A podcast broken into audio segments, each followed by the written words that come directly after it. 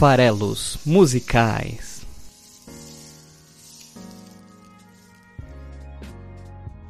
Fala aí, você que gosta de música, estamos aqui para mais um Farelos Musicais. Meu nome é Paulo Farelos e hoje eu vou estar aqui com Paulinho Mosca. Vamos analisar uma das canções desse cantor brasileiro que eu gosto tanto.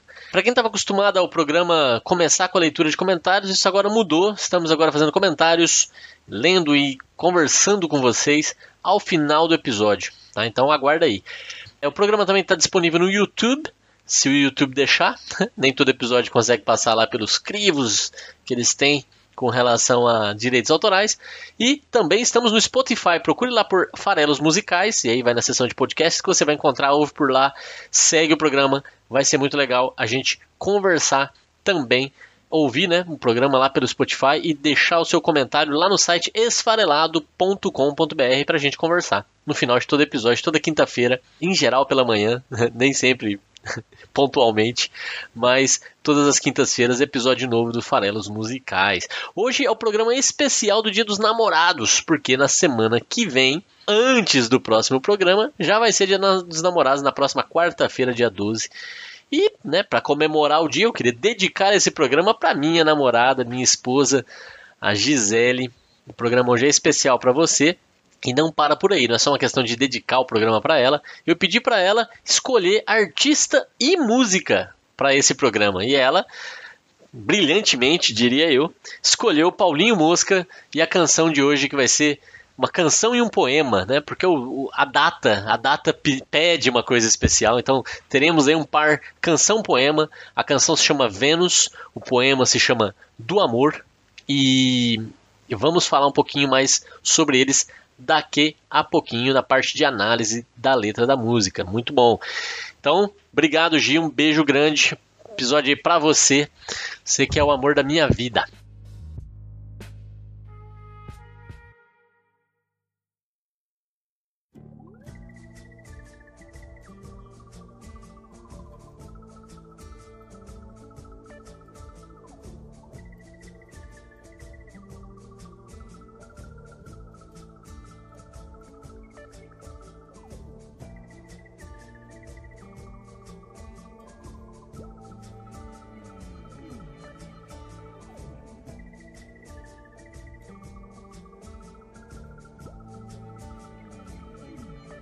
Sobre o Paulinho Mosca, além de falar um pouquinho da carreira dele, eu vou contar um pouco, é, trazer aí um lado mais, mais íntimo ainda, né, pro programa, um pouco da minha relação com o Paulinho Mosca. Eu assisti um show dele pela primeira vez, ainda na época que eu estava na faculdade, eu morava em Campo Grande, no Mato Grosso do Sul, e lá pelo final dos anos 90, não lembro exatamente o ano, tivemos uma, uma espécie de festival ali dentro da, da universidade, e uma das atrações desse festival foi o Paulinho Mosca, tocou para um público muito pequeno. É, era, uma, era na quadra esportiva lá da, da universidade, do campus da universidade, e eu estava lá assistindo e me marcou muito. Eu nem conhecia tão bem o, o, o, Paulinho Mosca na época e conhecia mais das músicas mais famosas, né, que eu nem gosto tanto até hoje em dia, como aquela Último Dia, né, o que você faria se só te restasse um dia, que inclusive virou samba enredo depois, né, foi levado lá para Sapucaí. Mas é, voltando lá, né, eu estava nesse show no final dos anos 90, apresentação pequena, e assim, ouvindo a, a, a, o show, eu comecei a gostar muito. Era um show de violão e voz, né? Era só ele no palco, e ele conta bastante história enquanto ele está cantando. Eu gosto muito disso, porque você cria uma conexão com o artista quando isso acontece, né? Quando ele, ele também fala, além da performance, além da, da execução das canções, ele também conversa um pouco, conta um pouco do que, que ele está é, fazendo, do que ele tá. de como ele chegou naquelas, naqueles resultados assim por diante. E nesse caso, teve uma, uma, parte que me marcou bastante que foi ao final do show. Ele já tinha cantado ali né, o repertório do show principal e tal. E ele né, meio que estava encerrando, falou: ah, olha, essa é a última canção e tal. Aí terminou, ele falou assim: pessoal, vou falar um negócio aqui pra vocês. É, em geral, agora a gente vai lá pro fundo e aí vocês falam mais um, mais um, aí eu volto, toco mais uma. Mas eu acho isso uma espécie de fingimento. Eu, eu não gosto de fingimento. Então, vamos fazer o seguinte. É, já é o bis agora, tá? Eu não vou sair, não. Eu vou, eu vou continuar aqui, vou tocar o bis e depois eu vou embora e não vou voltar mais, beleza? E, e, assim, foi muito inusitado aquilo. É, foi, foi a primeira vez, eu acho que foi a única vez, inclusive, que eu vi um artista fazer algo desse tipo. E aquilo me marcou bastante, até pelo inusitado. E além disso, né, é, é, a canção que ele cantou no bis, ele falou assim: olha, eu vou aproveitar aqui que eu estou fazendo um bis, eu vou cantar em primeira mão uma música que eu compus para o meu filho, que nasceu recentemente. Essa música se chama Não Deveria Se Chamar Amor. E eu me lembro perfeitamente de ouvir ele cantando essa música com tanta emoção, com tanto carinho, e que me marcou tanto e é até hoje uma das minhas músicas favoritas do, do Paulinho Mosca. Não Deveria Se Chamar Amor, fica a dica.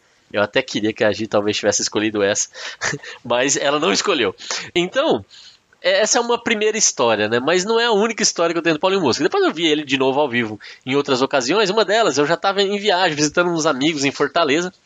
É, o grande Migs, ficou um abraço aí pro Migs também. Tava eu e a Gi lá em Fortaleza. E a gente ficou sabendo que ia ter show do Paulinho Mosca naquele dia que a gente estava lá. E ficou maluco, né? Falou, putz, temos que ver o Paulinho Mosca. Tentamos chegar lá, tentamos comprar ingresso, não deu. Mas a gente percebeu que, na verdade, também era numa quadra, é, ali no, no, no centro Dragão do Mar, se eu não me engano, não lembro exatamente, Dragão alguma coisa, acho que é Dragão do Mar. E, e naquele espaço do show, é, você conseguia ouvir, você não conseguia ver, né? Mas se você ficasse ali próximo, você conseguia ouvir a performance. E a gente ficou sentado numa rampa, eu e ela, curtindo o som do Paulinho Mosca. E curtindo esse show que a gente acabou não conseguindo ingresso para assistir lá em Fortaleza. Também foi uma experiência legal.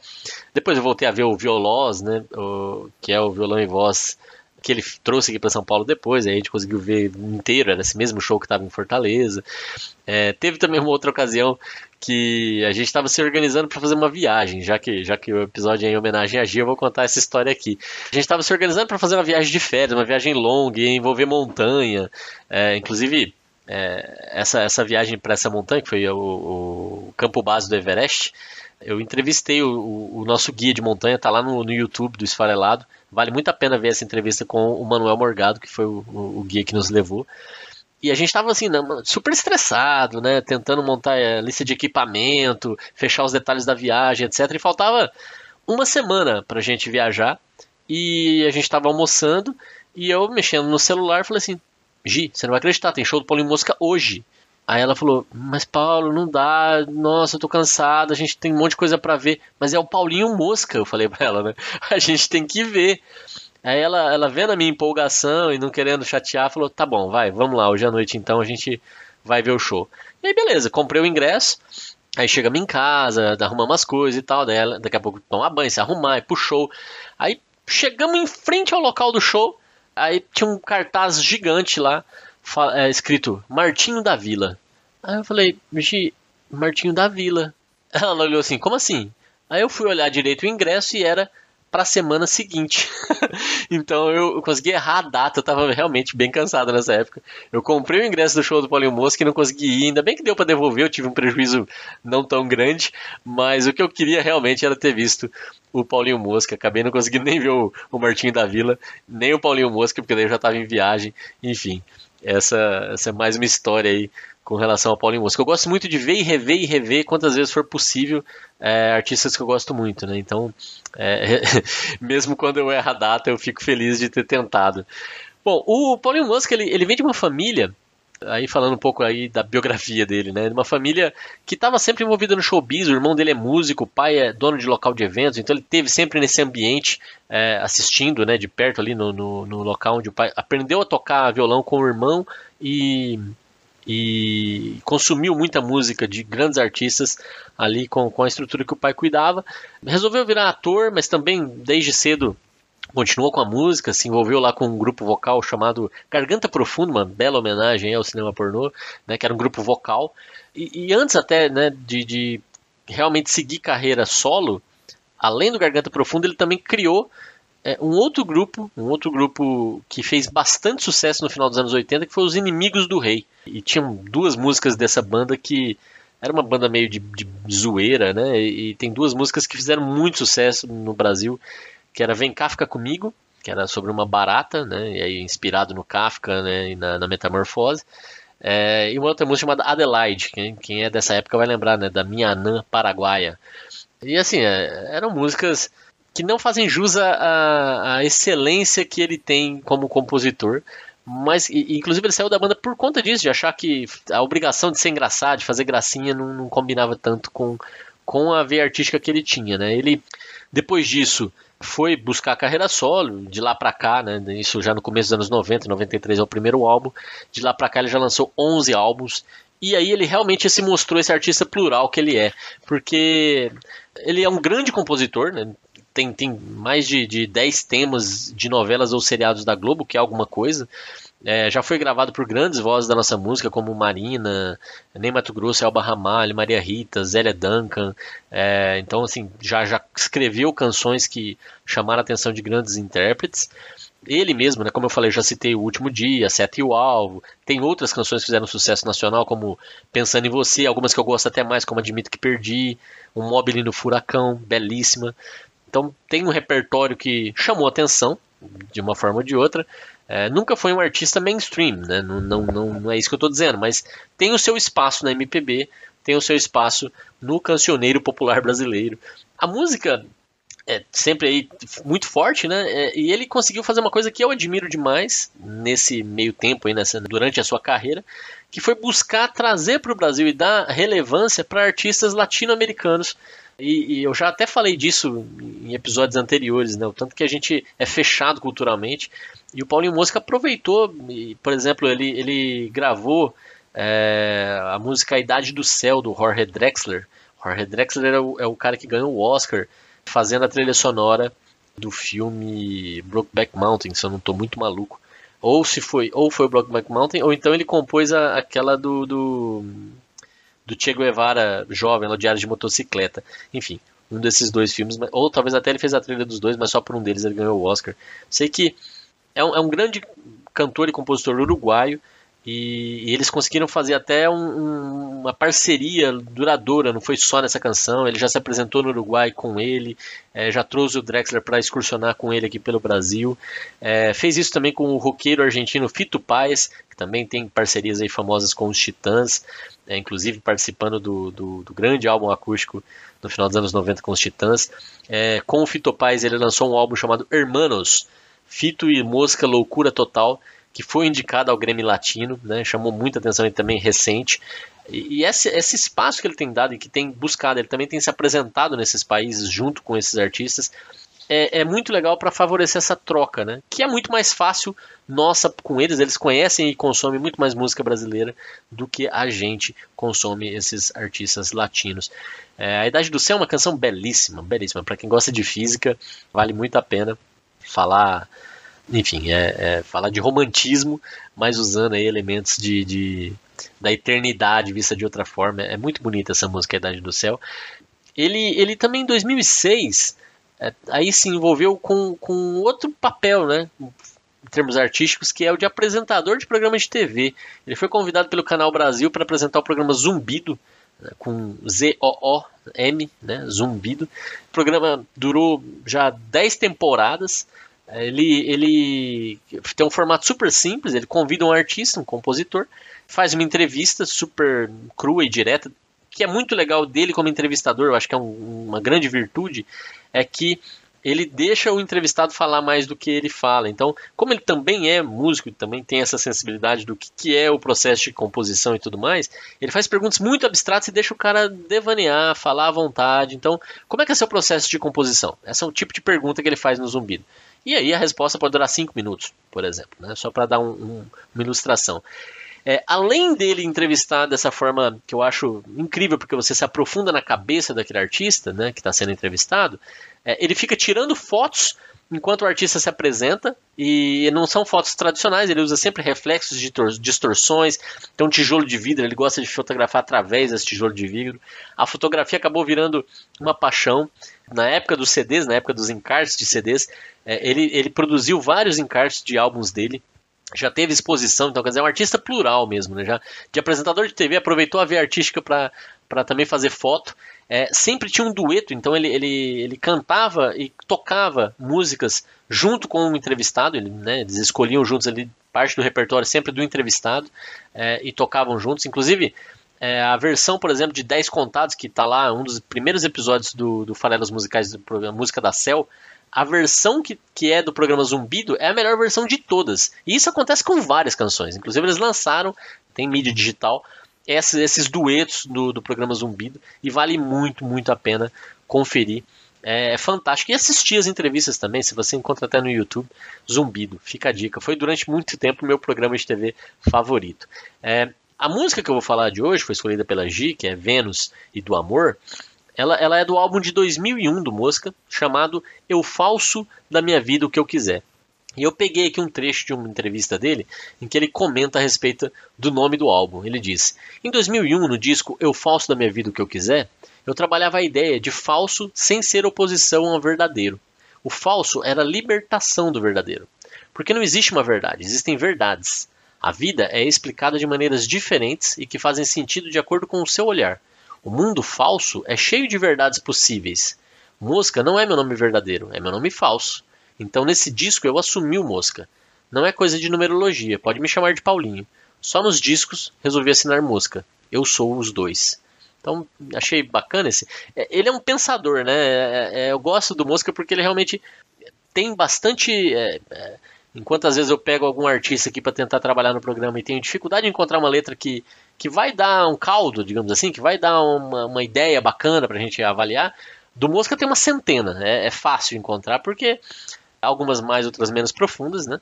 Mas é, é sempre interessante ele trazer pensamentos, né? ideias novas que vale a pena a gente mergulhar um pouquinho, entender um pouquinho.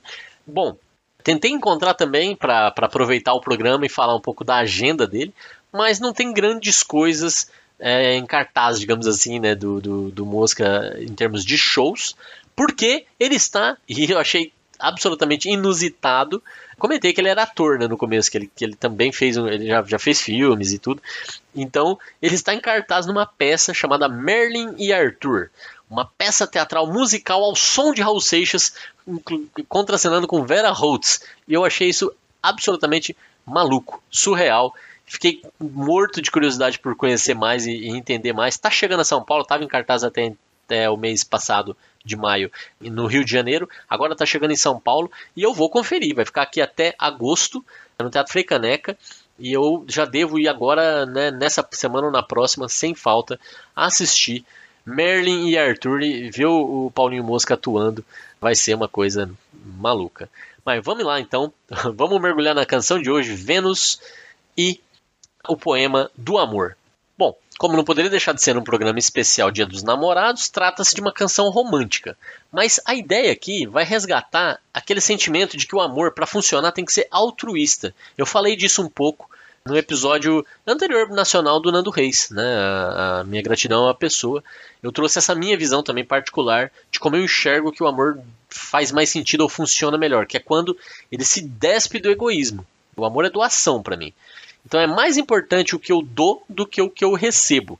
Só que isso é uma, não deixa de ser um, um balanço. Para isso funcionar no longo prazo, os dois lados têm que entender isso. Senão, tem um desbalanceamento. A coisa vai pender para um lado ou para o outro e, hum, normalmente, geralmente, se isso perdura, gera uma frustração, gera um, um, descontentamento. A coisa deixa de estar tá equilibrada, a coisa deixa de ser é, razoável. Né? O egoísmo não é um ingrediente importante na receita do amor, na minha visão. E também na visão do Mosca nessa canção de hoje, Vênus. É, essa canção dura aí, pegando a faixa que está lá no, no, álbum de 2001, Eu Falso da Minha Vida o Que Eu Quiser, ela tem 6 minutos e 50, mais ou menos isso. É, os primeiros 3 minutos e 50 são da música Vênus. Os 3 minutos finais são de um poema que é belíssimo, que complementa a ideia da música. É bastante bonito, vale muito a pena. Então eu vou pedir para o Cleves tocar o poema inteiro, a declamação do poema inteiro, mas a gente vai começar olhando aqui a música. Vamos olhar a música que se chama Vênus. Bom, é, como eu já falei, então é essa ideia de doação, essa ideia de equilíbrio, essa ideia de um pelo outro, um cuidando do outro. Se a minha principal prioridade é ver o outro feliz, e a principal prioridade do outro é me ver feliz, isso tende a funcionar, porque um vai cuidar do outro. Se a minha principal prioridade, pelo contrário, for egoísta, for ser feliz, né, eu quero ser feliz a qualquer custo, inclusive ao custo do meu parceiro, que vai ter que me satisfazer, isso não tende a funcionar. Isso é um pouco a ideia, o contraponto, que, que gera uma disputa, né? De, de, né isso naturalmente aí vai gerar um, uma disputa, uma, uma, uma, uma, busca, uma dívida. Eu faço isso, mas agora você está me devendo porque eu fiz aquilo por você, então eu preciso disso de você, e assim por diante. É, então, aqui na canção Vênus, ele, ele busca um, um outro conceito que é esse da doação mútua. E, e, a forma com que ele apresenta isso é muito interessante. A forma com que ele apresenta isso é repetindo uma mesma estrutura. Né? Então, é, eu vou chamar que ele repete três vezes essa mesma estrutura, mudando o enfoque. Uma hora ele enfoca em mim, outra hora ele enfoca em você, e na terceira vez ele enfoca nos dois. Me repete essa estrutura, então ela tem uma, é, ela tem uma repetição que reforça a ideia, reforça o conceito, reforça ser essa a mensagem da canção. É, e, e, e, ao trocar só o, o sujeito, é, o eu lírico ali daquele momento, é, ele vai dar a entender que o que importa realmente é a doação, é um pelo outro. Então a gente vai chegar lá. Bom, mas eu não poderia deixar de dizer que se a música se chama Vênus, vem uma primeira, uma primeira dúvida se esse nome se deve à deusa, a deusa da beleza, a deusa do amor na mitologia romana, é, que é a Vênus, ou ao planeta, que deve o seu nome também à deusa, né? Vênus, que na mitologia grega é Afrodite. É, é, um objeto brilhante. Esse é outro ponto, né? Eu estou fazendo essa. Parece óbvio quando a gente fala de uma canção de amor, uma canção romântica e, e cita Vênus, que a gente vai estar tá falando da deusa da beleza e da deusa do amor, né? Me parece óbvio. Mas eu trago aqui o elemento do, do planeta, por, por mais que ele não seja tão romântico assim, porque ele, ele me parece que foi pensado no momento da composição, porque tanto na letra da canção quanto depois no poema que a complementa, a ideia desses corpos celestes aparece. Eu vou falar disso um pouco também. Então, é, eu acho que tem uma brincadeira aqui com a, o fato de Vênus ser um planeta. É, bom, a canção começa, eu vou pedir para o Cleves tocar então a primeira parte da, da, da, da, canção, são os quatro primeiros versos, só para a gente já apresentar a ideia aqui do, do par, né, do, do, do, dos dois juntos. Vamos lá, Cleves.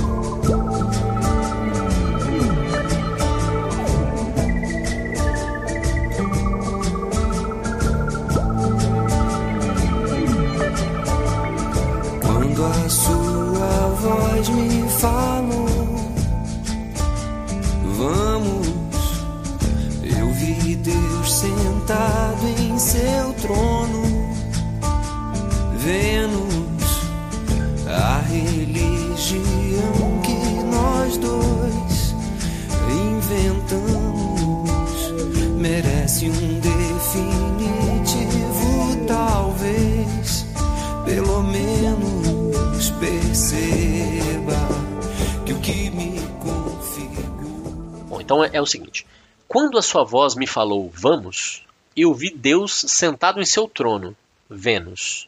A religião que nós dois inventamos merece um definitivo talvez, pelo menos. Bom, ele está super preocupado aqui com estrutura, ele está super preocupado com rima, inclusive, né? Então, 1 e 3, 2 e 4. É, vamos, inventamos Vênus pelo menos. Está tá preocupado com sonoridade, mas tem uma mensagem aqui muito bacana. É, ele está aqui estabelecendo o fato de existir um par e já está começando a trazer os elementos de devoção, de doação. Devoção porque aparece Deus, né? E Deus é, é, e aparece religião também, né? Então, Deus, religião, lembram essa ideia de devoção. Quando a sua voz me falou vamos, eu vi Deus sentado em seu trono, Vênus, ela fazer um convite e ele enxergar Deus, e aí o, o Vênus no final, né, para ilustrar o que ele enxergou foi Vênus e Vênus é ela, então ele a deifica, né? então ele enxerga nela o seu Deus. E, e, a religião que eles inventaram, a religião que eles vivem, que eles passam a, a, a, a nesse momento do, da entrega, do vamos e, e, desse, desse encontro divino, a religião que eles têm merece um definitivo, talvez. E, e é engraçado essa escolha de palavras, né? Um definitivo, parece uma coisa absoluta, talvez, que gera dúvida, gera incerteza. É, então, aqui, é, é esse definitivo talvez vem justamente para trazer esse caráter transitório, esse caráter de, de tentativa que o amor tem na visão do poeta. Isso vai ficar ainda mais claro quando ele falar de como ele enxerga o amor no poema do amor que complementa a canção. Agora, eu vou chamar a atenção justamente, uma vez que aqui ele apresentou que existe um par, que eles estão em comunhão, que eles estão pelo menos tentando ele, ele agora vai entrar naquela, naquela que eu chamei a atenção anterior, na, nas estruturas interessantes, estruturas irmãs, que tentam responder a pergunta: o que nos configura? A mim, a você e a nós. Ele vai falar três vezes o que nos configura com esses três enfoques diferentes. É, então, eu vou pedir para o Cleves tocar a, a, a, o próximo trecho, né, e, e, aí vai ser o, o enfoque em mim. Mas tem outra coisa que eu queria chamar a atenção. Eu falei que Vênus além de ser uma referência ao planeta e aos corpos celestes, porque isso vai aparecer em outros lugares, ele também é a deusa do amor e da beleza. Mas na canção vai ficar muito claro de qual conceito entre beleza e amor ele está falando. Porque ele até vai dar a entender que ele está falando da beleza, e aí a gente vai pensar na beleza física, corporal, né, na, na beleza carnal. Mas em seguida ele desconstrói isso e diz que a beleza que ele está interessado é a beleza do jeito de dar amor, que é uma coisa muito mais sutil e muito menos objetificada. Então toca aí, Cleves. Perceba que o que me configura é sempre essa beleza que jorra do seu jeito de olhar, seu jeito de dar amor.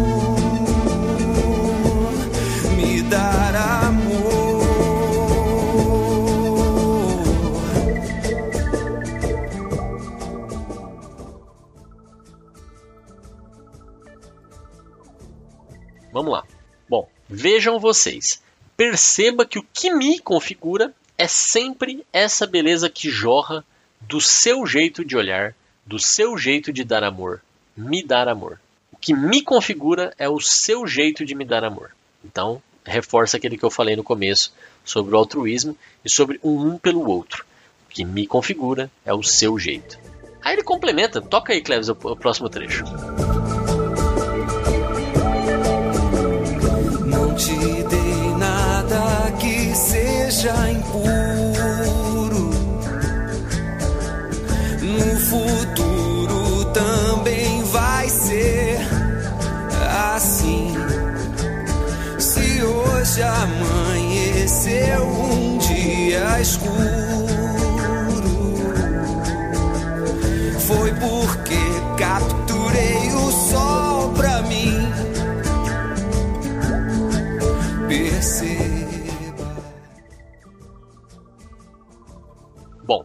Esse próximo trecho, né, esses próximos quatro versos, são aí o que separam aquele primeiro que foca em mim, dos outros dois que focam em você e em nós, das três estrofes irmãs. Mas aqui aparece outra coisa que é interessante, que é como eu falei, ele vai explorar outros corpos celestes. Nesse caso aqui específico desses quatro versos, ele está falando do Sol. E o Sol, se anteriormente Vênus era ela, ele viu Deus sentado em seu trono. Dois pontos. Vênus, que era o objeto do amor dele, ela. Aqui, ela também é outro corpo celeste. Ela é o Sol. É, é o Sol que ele captura para si e com isso o dia amanhece escuro, já que ele trouxe o Sol para ele, né? Bem poético isso aqui. Então, ao capturar o Sol só para ele, ele faz com que é, o Sol deixe de estar para os demais e com isso o dia amanheça escuro. Não te dei nada que seja impuro, no futuro também vai ser assim. Ou seja, aqui eu estou realmente tentando ser o mais puro possível e vou continuar assim para o resto da minha vida. Né? No futuro também vai ser assim. Se hoje amanhecer um dia escuro, e aqui de novo a preocupação com, com estrutura e com rima, né? impuro, escuro, assim para mim, foi porque capturei o sol para mim. Mas por mais aqui que seja interessante ele usar de novo né, a, a ideia aqui de outro corpo celeste, né? então compará-la com o Sol, compará-la com Vênus, e com Vênus seria natural por ser a deusa da beleza, e isso vai aparecer de novo, outro corpo, outros corpos celestes vão aparecer de novo no poema, como resultado do próprio amor em si. Então isso acho que acaba sendo aí uma, uma rima temática. Mas agora é, eu vou chamar a atenção de novo, mais do que para esses versos em si, como eu falei, para a estrutura que é muito importante. Se antes ele disse o que me configura é o seu jeito de dar amor, agora ele vai repetir duas vezes essa mesma estrutura da pergunta o que nos configura, da segunda vez enfocando a você e depois enfocando a nós dois, e o resultado é sempre o mesmo, é uma troca. Então, toca aí, Cléris perceba que o que te configura é sempre essa beleza que jorra do meu jeito de olhar, meu jeito de dar amor, te dar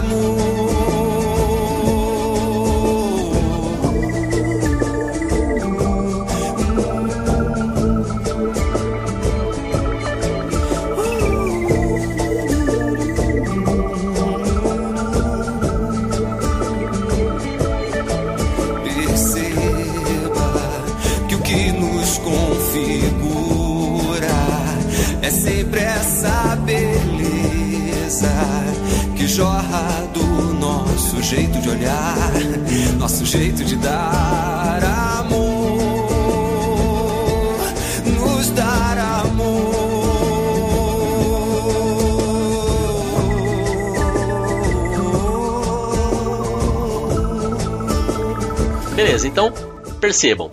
O que te configura é sempre essa beleza que jorra do meu jeito de olhar, do meu jeito de dar amor, de te dar amor. Perceba que o que nos configura é sempre essa beleza que jorra do nosso jeito de olhar, do nosso jeito de dar, de nos dar amor. Então, é, é aqui que se encerra a ideia da canção, que é aquela que eu trouxe lá no começo, que é a ideia de é, o amor ser doação, o amor ser um pelo outro, o amor não ter espaço para egoísmo. Bom, mas se ele diz isso numa canção chamada Vênus, ele reforça isso ainda mais no seu poema chamado Do Amor, essa ideia da identificação que, ao ler esse poema, nos traz. É um poema muito cru, muito direto, muito bonito, sincero e, e bastante inspirado, diria eu, com as suas ideias de um tema tão surrado, tão castigado que é, é o amor. Né? É, um, é um tema, ainda mais pensando em poesia, mega explorado. Mas aqui nessa poesia, o que ele busca é realmente ser o mais transparente possível sobre como ele enxerga esse sentimento e, e, as suas várias nuances, as suas várias formas de expressão e algumas que ela nem considera como amor. Né? Ele chama esse amor que para ele não é amor, mas que muita gente considera que é amor, como amor romântico. Mas enfim, podia ter qualquer nome. E eu, apesar de achar que tem muito mais impacto a leitura do poema do começo ao fim, então eu acho que o ideal aqui é pedir para o Cleves tocar a leitura, né, a declamação, os três minutos dele lendo o poema de uma vez. Antes de fazer isso, eu vou dar aqui um pouco da minha visão sobre alguns trechos. Eu vou fazer a minha leitura rapidinha aqui e, e de alguns trechos que eu acho que são especialmente interessantes e chamar atenção para uma coisa ou outra. Eu deixo o Paulinho Mosca encerrar e eu volto para ler os comentários do episódio passado. Então vamos lá. O poema diz o seguinte: Não falo do amor romântico, aquelas paixões meladas de tristeza e sofrimento, relações de dependência e submissão, paixões tristes. Algumas pessoas confundem isso com amor. Chamam de amor esse querer escravo e pensam que o amor é alguma coisa que pode ser definida, explicada, entendida, julgada. Pensam que o amor já estava pronto, formatado, inteiro, antes de ser experimentado eu gosto demais aqui dessa abertura. Primeiro porque ele diz do que, que ele não está falando. Então esse amor romântico que está mais envolvido com tristeza, submissão e, e, esse querer escravo, como ele diz, não é amor para ele. Então ele já está deixando de descarta uma série de relacionamentos possíveis aí, uma série de sentimentos que para ele não é amor. Aí ele diz outra coisa que é bem interessante. Além de descartar essa, toda essa parte, ele ainda diz que tem gente que pensa que o amor é uma coisa que pode ser definida, explicada, entendida e que ela já está pronta, formatada antes de ser experimentada. O que ele quer dizer com isso? Que não é algo de prateleira, não é algo que já está prontinho lá, eu pego, eu, eu abro, eu consumo e, está certo. Não, não é isso. Né? Não, não, não... Apesar da gente dar o mesmo nome para esse sentimento, cada par vai ter uma experiência própria, cada par, cada novo é, relacionamento vai produzir um novo amor. Entre pai e filho, entre companheiros de vida, entre amigos, não importa é, cada amor é um novo amor. É, mesmo eu, se viver novos amores, e viverei, todos viveremos, por amigos, filhos e assim por diante, é, eles serão diferentes. Então não tem como isso já estar tá pronto, isso já está explicado, é uma coisa que eu consigo definir. Não é. É, é, é, é totalmente dependente daquela sinergia, daquele encontro, daquele equilíbrio. E aí ele continua o poema dizendo: é exatamente o oposto para mim que o amor manifesta. A virtude do amor é sua capacidade potencial de ser construído, inventado, modificado. O amor está em movimento eterno, em velocidade infinita. O amor é um mobile. Como fotografá-lo? Como percebê-lo? Como se deixar sê-lo? E como impedir que a imagem sedentária e cansada do amor nos domine? A minha resposta: o amor é o desconhecido. Então, de novo, ele usa várias palavras aqui para definir o que para ele é o amor, que é tudo que não é estático, né? Então, como fotografá-lo, que é uma pergunta que ele faz ali, é justamente porque como que eu vou fotografar uma coisa que está em eterno movimento, como ele acabou de dizer, que tem velocidade infinita, então que está sempre se modificando, que está sempre se reinventando? É impossível. E quando ele define para mim o amor é o desconhecido, o que ele quer dizer é justamente isso. Não dá para se acomodar, não é, não é algo que a gente consegue precisar. Você está sempre em busca de entender. As pessoas mudam constantemente, então é natural que o sentimento delas por si próprio e pelas outras pessoas mude também. Então o amor é o eterno desconhecido. E ele depois complementa ainda com a seguinte ideia: mesmo depois de uma vida inteira de amores, o amor será sempre o desconhecido. A força luminosa que ao mesmo tempo cega e nos dá uma nova visão. E eu acho esse verso bom demais. O amor é luz, isso é um, até um lugar comum, que cega e que faz enxergar o novo. Ao mesmo tempo que ele tira a visão, ele dá a visão. Eu acho isso maravilhoso, porque realmente muitas vezes a gente se vê cego, a gente se vê perdido, mas a gente está enxergando tantas possibilidades e tantas novidades, até dentro de nós mesmos, né? E isso é, é muito poderoso, então eu acho um verso muito feliz. Ele continua dizendo: A imagem que eu tenho do amor é a de um ser em mutação. O amor quer ser interferido, quer ser violado, quer ser transformado a cada instante.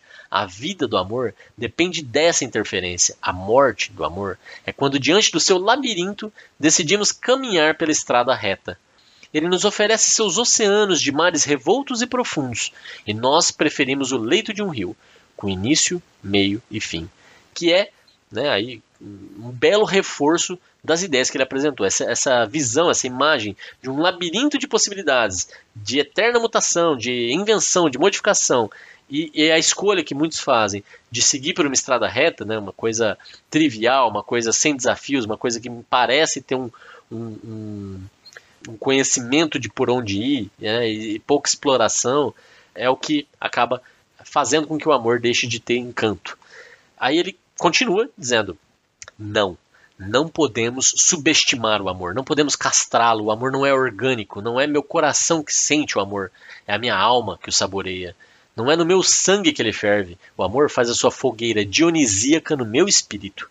Sua força se mistura com a minha, e nossas pequenas fagulhas ecoam pelo céu, como se fossem novas estrelas recém-nascidas. O amor brilha, como uma aurora colorida e misteriosa, como um crepúsculo inundado de beleza e despedida.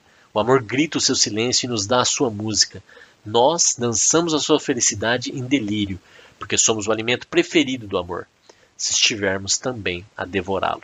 Fica claro aqui para mim, né, lendo esse trecho, que ele estava num momento da vida que ele estava consumindo muito mitologia. Quando ele fala um verso como o amor faz a sua fogueira dionisíaca no meu espírito, me parece que ao citar Dionísio ali, que ele estava realmente consumindo muito, muito mitologia, né, o nome da música e tudo, mas o que é legal porque acaba criando uma rima com a música. E aí, de novo, ele vem com a ideia de fagulhas que ecoam pelo céu, como se fossem novas estrelas, e de novo eu falei que ele está sempre levando de volta a ideia ali de mitologia e corpos celestes, fazendo com que o poema tenha tudo a ver com o que a gente ouviu antes. Eu acho isso bem interessante, bem poderoso, enquanto aqui é obra né, que, que, se complementa. E ele termina o, o, belo poema dizendo: O amor eu não conheço, e é exatamente por isso que o desejo me jogo do seu abismo, me aventurando ao seu encontro. A vida só existe quando o amor a navega. Morrer de amor é a substância de que a vida é feita, ou melhor, só se vive no amor. E a língua do amor é a língua que eu falo e escuto. E aí a música termina de uma forma bem seca para deixar essa mensagem ecoando. E é, é, o conceito é esse mesmo: quanto mais falarmos a língua do amor, mais falaremos de música, de poesia, de afeto, de compreensão, de respeito. E é isso que a gente precisa, de mais gente falando essa língua, a língua do amor. Essa sim deveria ser o Esperanto, essa sim deveria ser a língua universal. Bom, agradeço a todos que ouviram até aqui. Se você gostou, compartilhe com seus amigos, fala a respeito desse programa para que ele continue tendo uh, mais e mais ouvintes. Então ajuda a espalhar. Você que gosta de música, com certeza conhece mais gente que gosta de música.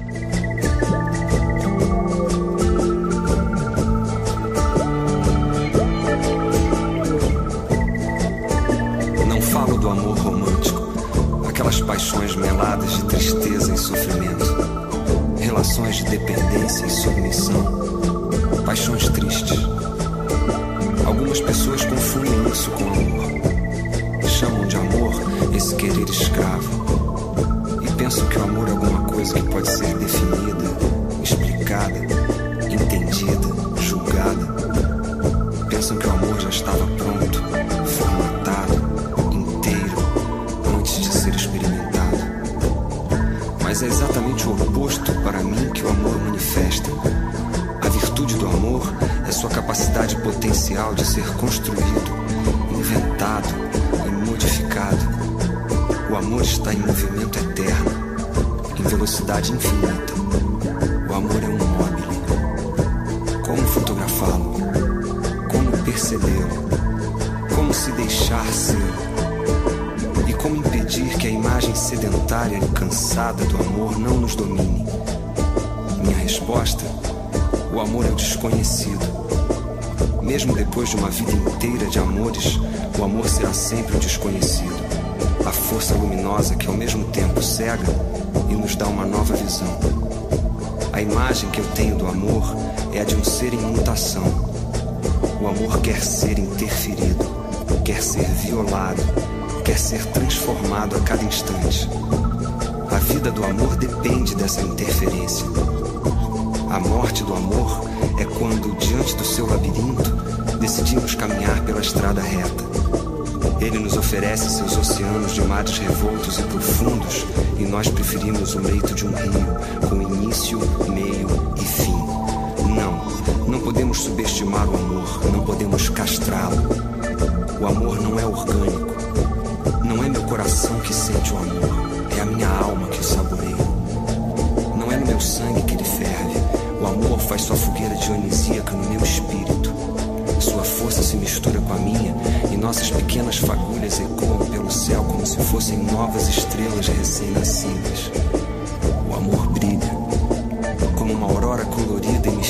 misteriosa, como um crepúsculo inundado de beleza e despedida. O amor grita seu silêncio e nos dá sua música.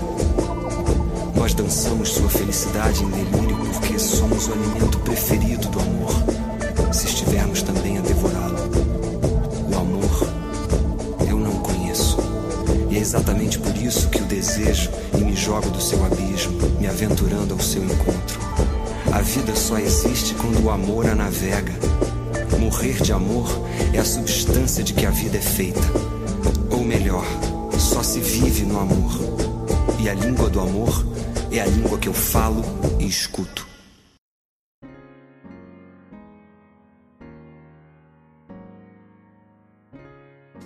Pra finalizar o episódio de hoje, vamos lá pros comentários dos episódios anteriores. No caso, eu tenho um comentário que trouxe aqui, que é o comentário do Muca, nosso habituê, meu grande amigo Muca.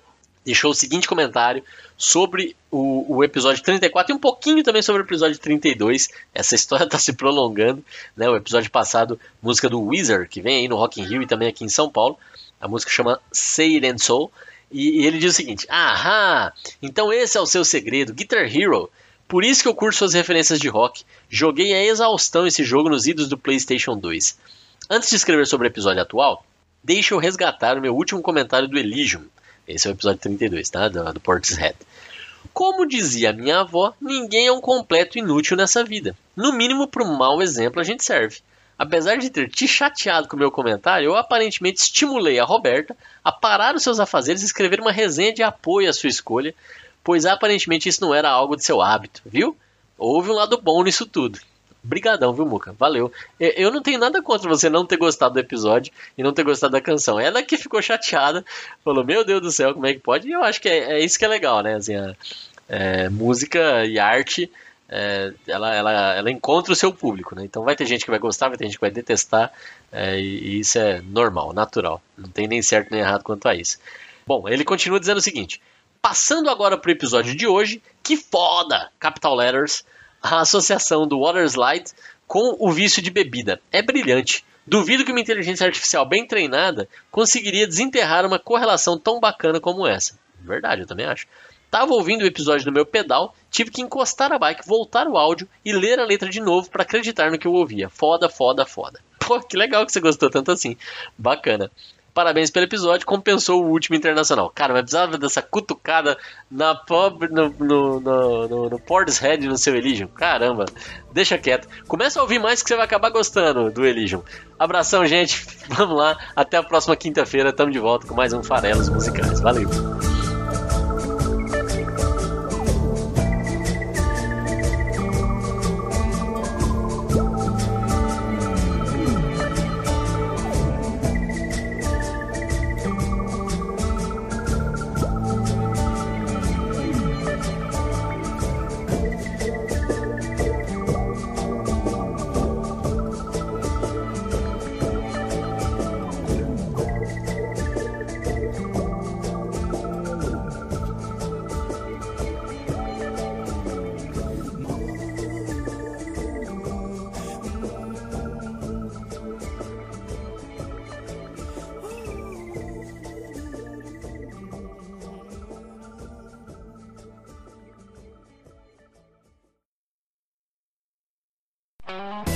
Podcast foi editado por Megasonic Podcasts.